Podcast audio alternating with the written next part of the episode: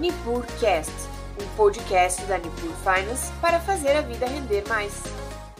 Bom, estamos voltando, pessoal. Aquela live deu algum probleminha. Vou reconectar aqui e chamar o nosso convidado, Renato Campos. Fala, Renato, tudo bem, cara? Gabriel que está aqui contigo, tudo bem, cara? Hoje, Gabriel, tudo bem, cara? E aí, tranquilo, tranquilo. Que bom que deu certo aí conectar. Exato. Tudo jóia? Tudo ótimo, cara. Desculpa aí a, a, a confusão, uhum. mas deve ter alguma coisa relacionada a eu estar tá usando a conta da Hashdex, posso não ter uma permissão para entrar em live. Vamos com a minha pessoal mesmo. Tranquilo, é, imaginei alguma coisinha assim de, de permissionamento, mas pô, sem problema nenhum. Bom, então, bem-vindo, Renato. É, pessoal, então a gente está recebendo hoje aqui o Renato Campos, que é RI ali da Hashdex, né, a nossa gestora relacionada ao mundo de criptoativos. E quem está contigo aí, Renatão? Gabriel, esse aqui é o Lucas Santana, do nosso time de research, né? Para quem não sabe, a Hashdex ela tem uma área de pesquisa em cripto, né? Quem embasa aqui todos os nossos cases de cripto, produz os conteúdos para o nosso site, os relatórios. E uhum. como hoje o tema, a gente vai falar de um tema bastante latente aí no mercado de cripto, que são os últimos acontecimentos aí do mercado, a minha área de research ela está cobrindo, é, a área de research da Hashdex está cobrindo esse, esses eventos com muita proximidade, então eu trouxe o Lucas aqui na visão de um expert aí no, no assunto. Excelente, pô, seja super bem-vindo, Lucas. Pô, que prazer receber vocês. E com certeza, pessoal, hoje o, a chapa esquentou, né? puxando um pouco a gíria carioca, né? Então, é, assim, o escândalo da FTX, lá, FTX, ele, eu diria que foi talvez dentro daquele, é, tem uns memes de é, bit, é, obituários do Bitcoin, né? E aí eles vão mostrando os vários, vários momentos em que todo mundo fez o obituário, acabou, acabou, né? Enfim. E aí talvez esse seja o que mais balançou as placas tectônicas ali da, da do principal pilar, que seria a questão da confiança, né? Então, a, a, questão de que existe corrupção, existe riscos, existe um monte de coisa, existe, mas a questão do, do algoritmo funcionar, enfim, da coisa, é, é, quando for preciso funcionar, né, isso é, é deu uma balançada, e aí a gente está vendo o fallout disso, né, esse efeito de contagem. Queria ouvir de vocês, né, primeiramente, se vocês puderem só, só dar uma situada nos fatos em relação ao próprio escândalo em si da FTX, eu vi as manchetes, mas ainda não entendi todo, todo o enredo. E aí depois a gente vai falar um pouquinho sobre a, a, as, as, repercussões, né, as, as choques secundários aí desse grande terremoto no mundo cripto. Obrigado, pessoal. Bem-vindo. Lucas, quer dar um, um, resumo aí dos acontecimentos infelizes aí das últimas semanas? Posso dar sim. Bem, pessoal, primeiro, boa noite a todos. É um prazer estar aqui conversando com vocês. É, como o Renato falou, a gente está passando por um momento difícil no mercado de cripto e eu acho que desde o início, vale a pena a gente salientar que, de fato, isso está é, é, balançando um pouco, como, como você mesmo falou, né, a confiança que os próprios investidores hoje têm na classe de ativo. Mas acho que um, ponto relevante já para ressaltar no início é que a tecnologia em si não falhou em nenhum momento. Na verdade, essa, essa história toda que está envolvendo a FTX e as suas empresas parceiras né, ao longo dessas últimas três semanas tem muito a ver principalmente com os atores centralizados que prestam serviços no mundo dos criptoativos, principalmente quando a gente fala de exchanges de cripto, que são, vamos dizer assim, hum. uma das grandes portas de entrada para o investidor na ponta da linha para essa nova classe de ativos. Né? E essa história da FTX, ela, ela surge no momento em que talvez a gente estivesse vendo a ascensão de um dos grandes atores desse mundo dos criptoativos, que era o Sam Bankman-Fried, né? Ele ficou aí uma, uma imagem super é, é, é, aparecendo bastante na mídia, muito pela sua, pelo, pelo, crescimento que a FTX, essa exchange de cripto, teve nos últimos dois, três anos, mas também porque ele era um, um, um ator ali bastante ativo, inclusive é, no, do ponto de vista da, da, atuação regulatória de cripto, quando você pensa, por exemplo, nos Estados Unidos. Então, ele estava sempre ali aparecendo em discussões no Congresso americano e por aí vai. E, na verdade, essa história ela começa a se desenrolar quando uma empresa parceira, na verdade, uma empresa irmã da FTX, chamada Alameda Research, ela é, é, descobriu-se ali que ela tinha dentro do balanço dela né, um ativo, um criptoativo à época que não era muito líquido e que, principalmente dentro do mundo dos criptoativos, ele não tinha, a gente pode dizer assim, muita utilidade. E ao se perceber que esse balanço estava muito concentrado nesse, nesse ativo, né, o mercado começou a olhar com um pouco de desconfiança para a Alameda Research, essa empresa parceira da FTX. E aí, num certo momento, a gente pensa assim, mas por que, que a FTX estava envolvida aí com uma outra empresa que, apesar de ser ali do mesmo grupo, né, pudesse ter algum tipo de dificuldade financeira ou até de liquidez, por que, que a FTX foi afetada? E hoje, com as informações que a gente tem, né, e, e, é óbvio que eu acho que tudo que a gente fala sobre esse assunto é tudo muito fluido. A gente não consegue dizer com certeza tudo que aconteceu ou que ainda pode acontecer, uma vez que os fatos estão vindo à tona ao longo do tempo. Mas o que hoje se sabe é que, de fato, no momento de, de pressão no mercado, que a gente viveu ao longo de 2022, no mercado de baixa, não só para cripto, mas para todos os ativos de risco, né? por diversos motivos, macro e, e, a gente pode falar, no caso de cripto, motivos particulares da, pró da própria classe de ativo envolvendo esses, esses atores centralizados no mundo de cripto, né? Mas algumas empresas começaram a, a, a ruir ao longo desse ano. A gente teve também Celsius lá no meio do ano, é, é, também causando um chacoalho no mercado. E a, a, empresa da vez foi justamente essa Alameda Research, que hoje se descobre que o fato dela passar né, por uma crise é, de liquidez é, por, pelo fato do seu balanço ali estar tá, tá, tá concentrado num ativo que não tinha lá muita utilidade, que poderia é, não deixar, vamos dizer assim, as finanças dessa empresa muito bem, acabou contagiando a FTX por quê? Pelo que se sabe hoje, basicamente porque a FTX serviu como um braço amigo ali que estava salvando né, uma possível falência da própria Alameda Research e pior, não só salvando com seus próprios fundos, mas com fundos dos seus clientes. E aí a gente vê que isso traz, né, isso que você mesmo falou, vem à tona esse fato de que os intermediários de confiança hoje no mundo de cripto, não todos eles, mas alguns, e no caso do FTX um que se tornou bastante relevante, estava se é, fazendo ali uma, uma, um tipo de, de operação longe né, de ser é, algo como deveria ser, uma operação super arriscada, misturando ativos e passivos dentro do seu balanço com os de outra empresa, e no final do dia isso fez com que pouco mais aí de nove dias desde a da informação né, desse balanço da Alameda Research, a gente tenha visto não só a FTX, mas como a própria Alameda e outras empresas do mesmo grupo abrindo processo de falência nos Estados Unidos. E aí eu acho que a gente pode, né, eu posso talvez passar para o Renato aqui para ele me complementar um pouco, mas é meio essa linha do tempo. A gente começa com uma empresa parceira da FTX que se mostrou ali, o mercado percebeu que ela não estava muito boa das pernas, e depois de um tempo isso cria um contágio dentro da terceira maior exchange de cripto do mundo. E isso aconteceu basicamente por essa relação muito estreita e até talvez ali escusa entre as duas empresas, né? E, Gabriel, pode ter, muito, pode ter, alguns ouvintes aqui, cara, é, perguntando assim, poxa, mas eu não quero, não conheço FTX, não quero saber de FTX, de Alameda, eu quero saber como que ficam as minhas bitcoins que eu tenho, por exemplo, em custódia própria ou via os ETFs da Hashdex. Como ficam os fundamentos nessa história? A gente relembra que, por exemplo, lá no início dos anos 2000, a gente teve a chamada dot-com bubble, né, a bolha da internet, onde várias empresas é, é, morreram ou passaram dificuldades, empresas que hoje são grandes, inclusive, que sobreviveram e estão aí. Agora, empresas morrerem ou nascerem naquela época independia, assim, não afetava a tese central da internet e o que ela se tornaria dali para frente, a tecnologia que essas empresas usavam. É, muitas pessoas também que fizeram administração ou economia certamente já estudaram o caso da Enron, né? Também que por conta de fraudes e problemas de governança é, é, veio a, a, pedir a falência, mas nem por isso assim a, a, eletricidade, a energia, né, que era o negócio ali da empresa, ainda estava na casa das pessoas, ainda estava fluindo. Ou seja, a tecnologia que está por trás dessas empresas que por incompetência, seja por fraude, seja por má gestão mesmo, acabam é, é, é, caindo, né, acabam ah, não sobrevivendo, independe da tecnologia que está por trás. É isso que a gente não pode perder de vista. Verdade. E eu queria só questionar um pouquinho em relação ao, ao, SBF, né, o Sam Blankfein, lá, o fundador da, da FTX, porque ele não era só um, um, um, vamos dizer assim, um poser, né, um cara que posava de multibilionário, que estava né, na capa da Fortune, né, enfim, ele não era só um bilionário da internet, ele era um ativista político, né? Ele parece que foi o segundo maior doador de todo o Partido Democrata, né? Atrás só do George Soros, né? Então, assim, a, a, o fato dele utilizar o dinheiro que ele ganhou em cima de fraudes, né? Que ele construiu aí de uma forma ou de outra ali através dessas empresas.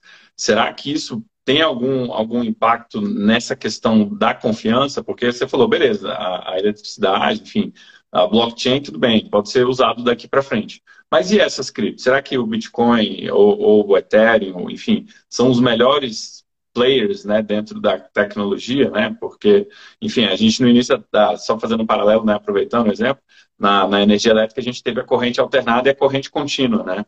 As duas concorreram até que a corrente alternada se estabeleceu, né? E a corrente contínua acabou. Então, nesse sentido, vocês, como é que vocês veem esse impacto político ali, desse ativismo político em relação à confiança? É, eu, eu, eu acho que, que na verdade, é, isso é um assunto que, que é difícil até a gente entender qual é a extensão em que esse tipo de, de atuação política mais intensa do, do Sam Bankman-Fried, de fato, conseguiu talvez fazer com que toda essa operação é, é, é, na área cinzenta né, da, das empresas dele pudesse passar simplesmente despercebido. Acho que é, é, é, difícil até a gente conseguir estimar qual que é essa extensão. Agora, um fato que eu acho que é relevante, e até conecto com esse, com esse, com esse comentário que você fez entre corrente contínua, contínua e, e corrente alternada, eu acho que é justamente o fato de que esse é um episódio que mostra muito claramente como os intermediários que hoje dão acesso à classe de criptoativos, né, existem dois tipos, pelo menos, aí, de intermediários. A gente consegue olhar aqueles que estão completamente por fora do ambiente regulado, ou seja, eles não estão ali sob um arcabouço que dá para os investidores na ponta da linha as necessidades, as garantias que são necessárias para que eles possam investir na classe de ativo, porque, como o Renato falou, a gente aqui na Hashdex acredita que cripto pode ser algo tão disruptivo, até mais disruptivo do que a internet foi. Porque não só hoje você consegue mandar informação na velocidade da luz, mas você consegue mandar valor de forma segura, sem intermediários, na velocidade da luz. E a gente pode pensar que isso tem um potencial de realmente transformar né, o sistema financeiro, né, o sistema de né, a gente pensar na forma de fazer arte, de consumir conteúdo, que hoje a gente está aqui fazendo uma live no Instagram e você imaginar que hoje em dia você já pode ter uma foto de, de perfil sendo um NFT, né, que vem com a tecnologia blockchain.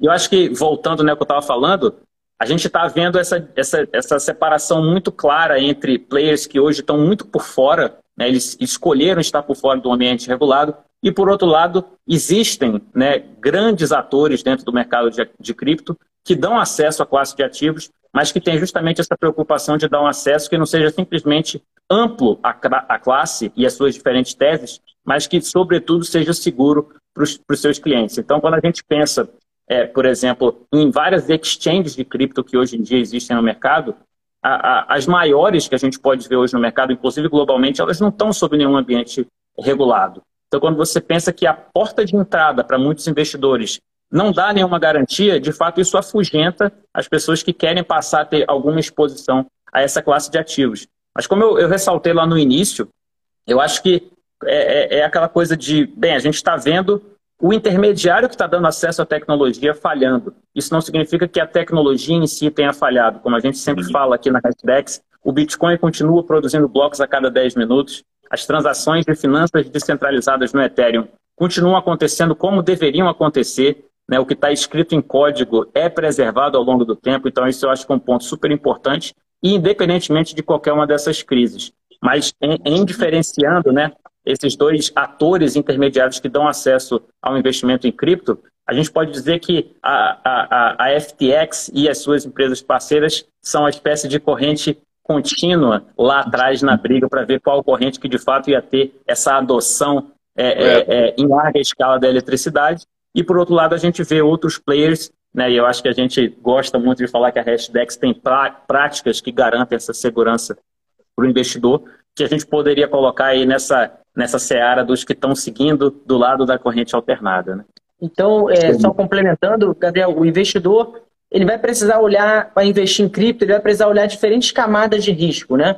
Uma provavelmente é, é agora está bem exposto, né, depois dos eventos, que é essa questão da custódia, né? Ou seja, ele, ele delegar essa custódia desses criptoativos para um player, para uma instituição que ele confia, uma instituição que oferece esse arcabouço regulatório que ele fique mais tranquilo, né? Como por exemplo o mercado tradicional, o mercado financeiro tradicional. uma outra camada de risco, e eu vou endereçar é, parte da sua pergunta, é essa questão, poxa, agora que a gente teve uma crise de confiança, muitos investidores podem estar até perdidos acerca de qual ativo, então, eu devo comprar, né? qual ativo é mais seguro, se é o Bitcoin. E os, uma, uma, saída também para o investidor talvez fosse um produto como o da Hashtags, que com um ativo ele se expõe a uma cesta de criptos ponderada, né? ou seja, com os pesos proporcionais à relevância que essa cripto tem hoje, e dessa forma ele vai estar surfando ali, seja lá o que acontecer com o mercado cripto, quais são as novas moedas que vão, as novas criptoativos que vão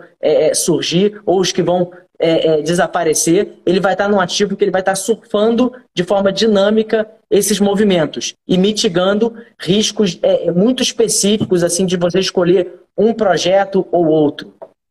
Sim, e complementando né, nesse caso, aqui, aqui na casa, na Aripur, a gente gosta muito dessa classe, né, mas a gente entende que é para longo prazo, né, então no curto prazo é volatilidade, enfim, mas para longo prazo, uma das formas que a gente gosta muito de se expor, e eu acho que está bem alinhado à tese de vocês das vantagens de ser um mercado regulado, é o uso de derivativos, por exemplo. A gente tem operações de collar que a gente usa com Hash 11, muito legais, onde a gente oferece 100% de proteção de capital para o cliente, dando uma janela para ele de, de, ganho relevante, né? Então, com um ganho muito acima da renda fixa, né? No cenário de alta. Então, pô, é, é uma forma que, dentro de todas as possíveis, né? Eu acho que é a forma mais segura que eu conheço, né? Que, que você sempre está protegendo o seu capital para se expor à classe e só pode ser feito porque é um ETF que é, é regulado, que tem é, negociação em bolsa, enfim, que tem, tem todo o arcabouço regulatório, como vocês comentaram, né? Mas, e, e agora falando, entrando um pouco na, no DNA da, da, da, questão né, da, das criptos, é, eu tenho o nosso head de, de de criptos aqui, o Marcos, né, o meu parceirão, ele, a gente brinca, né, que ele brinca, aliás, né, que o Ethereum é uma moeda fiat disfarçada de cripto, né, porque no fundo, no fundo, tem um diretor, tem alguém que controla, uma chave mestra. O que, que vocês me dizem disso? Será que o Ethereum, ele tem algum problema, assim, de, de ter um controlador interno, tipo uma terra-luna da vida? Ou, ou, não tem esse perigo assim, né? Como no Bitcoin que a gente tem certeza que ele é totalmente distribuído e descentralizado, né? É, é, eu, eu, acho que para começar essa discussão, e essa pergunta é excelente, porque de fato essa, ela, ela é bem recorrente. Né? Quando você olha para o Bitcoin, você tem um criador que né, não tirou nenhum proveito, vamos dizer, financeiro da sua criação. E isso talvez seja algo que a gente praticamente nunca vê, se é que já tenha visto nesse mundo de tecnologia. Né? O Satoshi Nakamoto, que lá atrás veio com a ideia por trás do Bitcoin e lançou a rede lá no início de 2009, e de fato, depois de dois, três anos, ele desapareceu até onde a gente sabe, e não só ninguém sabe onde ele está, mas ninguém sabe quem ele é. Né? Então, é, é, de fato, é essa concepção, vamos dizer assim, da maior blockchain do mercado, onde você não tem esse líder por trás aparecendo tão é, claramente. O Ethereum ele já é um projeto diferente, inclusive ele vem aí com uma, uma, uma proposta de ser uma plataforma de tecnologia. O que eu quero dizer com isso é que, além da capacidade que o Bitcoin tem hoje de ser uma reserva de valor em potencial né, no mundo digital daqui a algumas décadas, né, pela sua escassez, pela forma como ele funciona, a sua política monetária, e ele, ser, e ele ter essa capacidade, vamos dizer assim, muito mais simplificada de ser um, um, uma moeda onde você consegue no mundo digital transacionar valor a qualquer momento, sem a necessidade de nenhum intermediário, o Ethereum ele é uma espécie de plataforma, né, a gente chama de um computador mundial, que te permite fazer muito mais, ou seja, você consegue fazer um contrato de aluguel, você consegue fazer uma bolsa de criptoativos, você consegue fazer uma plataforma de empréstimos, e, e, e para conseguir atingir isso ao longo do tempo, de fato a gente viu o Ethereum é, sendo mudado, né, sendo transformado muito mais frequentemente do que o Bitcoin. E hoje a gente sabe a figura, ou as figuras que estavam ali por trás da criação do Ethereum, o principal deles é, o Vitalik Buterin, né, que é um dos principais pesquisadores que está por trás né, do desenvolvimento da tecnologia por trás do Ethereum, e estava lá no começo propondo esse grande computador mundial que hoje é a rede Ethereum. E que, de fato, a gente, quando comparado com o Bitcoin, vê mudanças muito mais, é, vamos dizer assim, uma intervenção muito mais clara das pessoas que estão trabalhando para desenvolver esse ecossistema e essa rede. Mas eu acho que um ponto que é, é importante a gente ressaltar é que por mais que algum tipo de crítica possa ser feita em cima desse, desse ponto, a gente tem hoje a rede Ethereum né, com a capacidade de não só abrigar um número muito grande de aplicações, mas usuários, né, qualquer um pode hoje é, fazer parte é, é, do, do mecanismo que, que garante a operação e a segurança da, da rede. Então, por mais que talvez aquele aspecto máximo de descentralização, por não ter ali um, um, um, criador conhecido que o Bitcoin hoje tem, não esteja presente no Ethereum, a gente vê que, do ponto de vista operacional, né, e que diversos é, desenvolvimentos na rede, de fato, vem aí com, com um, uma colaboração de muitos desenvolvedores ao redor do mundo, não apenas aqueles que criaram a rede, a gente vê que, de fato, do ponto de vista da, do, do roadmap, né, do que deve acontecer para a rede Ethereum ao longo do tempo, ela tem um aspecto de centralização, aí que a gente pode falar de ordens de magnitude, talvez, do, do, dos sistemas computacionais que a gente está acostumado. Né? Um, um, exemplo que eu sempre dou quando a gente pensa na infraestrutura tecnológica para o mundo do século XXI é no ano passado a gente viu, por exemplo, os servidores do Facebook ficarem ali desligados ou, ou derrubados por 12 horas, algo do tipo, e eu me recordo que à época saiu uma, uma, uma manchete dizendo que algumas centenas de milhões de dólares haviam sido perdidas ou deixadas de, de, de serem ganhas, né? justamente porque as pessoas não conseguiam utilizar o Instagram, como a gente está utilizando aqui agora, o Facebook ou até o WhatsApp para conseguir fazer negócios, se comunicar e fazer operações. Isso hoje é, é, é, é, muito mais difícil de acontecer numa rede como o Ethereum, ou seja, as aplicações elas estão funcionando né, e elas funcionam 24 horas por dia sem a necessidade de um servidor ali central garantindo que tudo aquilo aconteça. Então, assim, comparar o Ethereum com, com o Bitcoin, eu acho que o Bitcoin tem alguns atributos ali diferentes e a proposta muito diferente do que o Ethereum tem. E, e, e, na verdade, a gente não vê os dois como competidores, a gente vê os dois como complementares. Né? A tecnologia blockchain pode ser usada para uma moeda, para uma possível reserva de valor digital no futuro, e ela também pode ser utilizada com devidos ajustes e talvez algum tipo de é, descentralização um pouco menor, né? mas ainda assim tendo um grau de descentralização bastante elevado em comparação com os sistemas tradicionais, e a partir disso você conseguir criar outros tipos de aplicações utilizando blockchain. Né? Show de bola.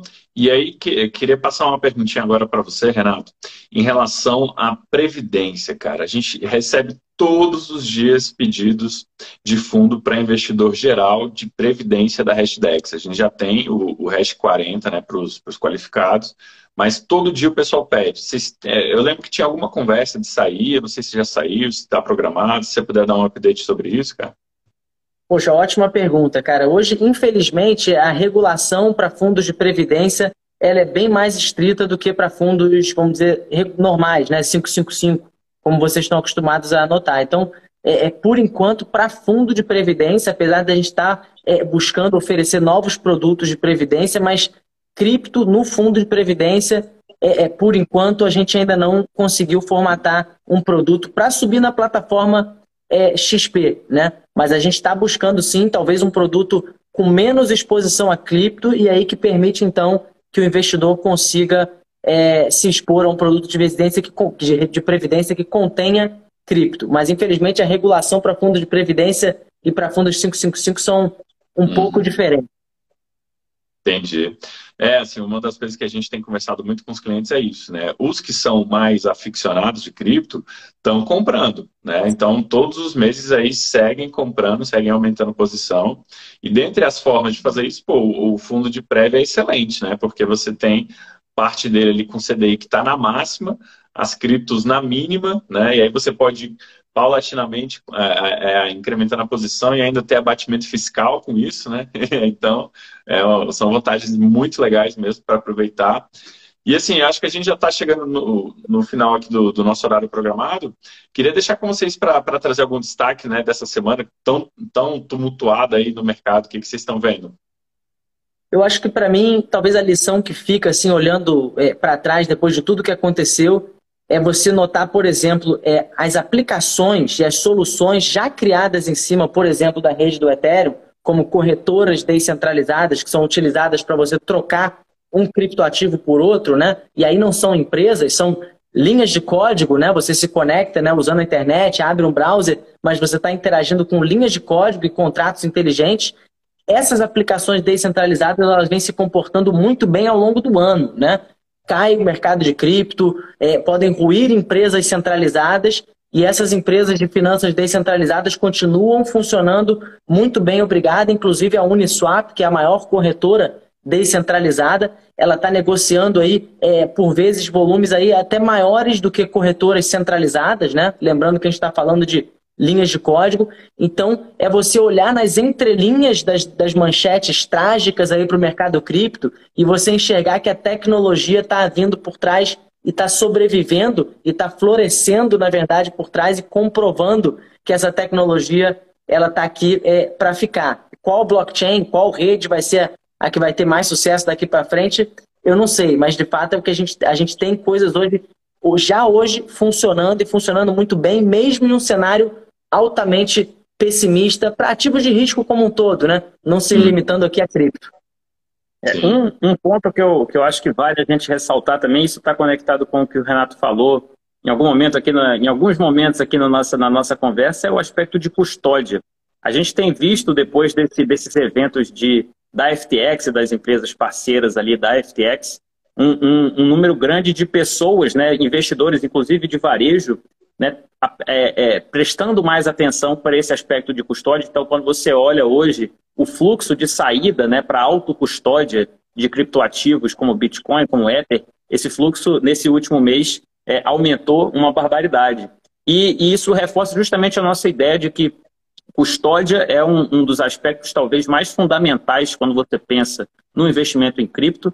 Se você é um investidor direto, certamente você deveria estar né, tá, tá, tá esperto para o que está acontecendo e fazer a sua boa prática de custódia. Mas eu acho que se você não quer fazer esse investimento direto, e aí a, a Hashdex muito traz esse aspecto né, de trazer esse tipo de segurança e a custódia como um fator fundamental um, nos nossos produtos, é de fato procurar um provedor como nós, né, que, que damos essa, essa capacidade de dar exposição através de um produto regulado e, ao mesmo tempo, conseguimos garantir e mitigar todos os riscos necessários e, e ter uma custódia feita do ponto de vista institucional, ou seja, a gente tem as melhores práticas do mercado que eu até brinco, né, que talvez sejam melhores do que, quer, do que qualquer prática de autocustódia que você possa fazer, que você não tem exposição a, a, a um funcionário específico, você, tem segregação né, de senhas para ter acesso àqueles criptoativos e isso é, justamente reforça a ideia de que por um produto regulado, por um produto que está no mercado tradicional e que dá esse, esse acesso a, aos criptoativos, você precisa escolher um, um, um, fornecedor que tem essa prática de custódia institucional. E é justamente por isso que a gente acredita né, que os produtos da Hashdex acho, trazem essa segurança para o investidor. E, e, e, esse aspecto de custódia, sempre que um evento desses acontece, ele vai ficando cada vez mais forte. A gente acredita que agora não é diferente. Com certeza. E então, pô, agradeço demais vocês a participação, né, o bate-papo, é sempre importante a gente estar tá, tá, né, trocando figurinhas. E para fechar, só queria dizer é, o caráter contraintuitivo de investir, né? Quando a gente estava com o Bitcoin lá a 60 mil, o pessoal falava que ia 100 mil, que era só o começo e tudo mais, agora que está 16 mil, pô, era hora de encher o carrinho, né? De comprar um monte, e aí o pessoal tá com medo, né? Não, mas pode cair mais. Então, só reforçar esse caráter, né? De que é quando ninguém quer que a gente tem que estar tá ávido, né? Para ir atrás, conhecer. Não que seja uma recomendação de compra, mas uma recomendação de estudo, com certeza, né, de aprofundamento aí nessa classe tão promissora e que mesmo com tanto, com tanto vento contrário, né, vem se mostrando, como, como vocês bem destacaram aí, a tecnologia não falhou, né, tem funcionado. O que está falhando é o elemento humano, né, como de costume, né, a engenharia social ali. Mas, enfim, a classe promete muito. E fica aqui o pedido, o desejo, né? Sempre que tiver a oportunidade de trazer um produto novo de Previdência, e principalmente com um público maior, a gente fica agradecido. Eu, como rede de Previdência, agradeço demais. A gente tem o fundo da Hashdex para os nossos investidores é, é, qualificados ali na nossa carteira recomendada. Um percentual pequeno, né? Para o investidor mais agressivo. Mas a gente sempre vai manter e sempre reforça a importância do aporte recorrente, né? De estar tá comprando na baixa, né? Comprando sempre sempre. Não adianta só despejar um dinheiro e esquecer, né? É legal ir aumentando a posição. Pessoal, muito obrigado. Então, obrigado a todos que participaram com a gente e até uma próxima. Valeu, Gabriel. Assina embaixo tudo que você falou aí. Obrigado pelas palavras. Foi um prazer. Contem sempre com a gente. Um abraço. Valeu, Lucas. Obrigadão, cara. Um abraço. Tchau, tchau. Valeu, pessoal. E aí, curtiu o nosso conteúdo? Acompanhe a Nipur Finance pelas redes sociais, através do Instagram arroba Nipur Finance ou pelo nosso site www.nipur.com.br.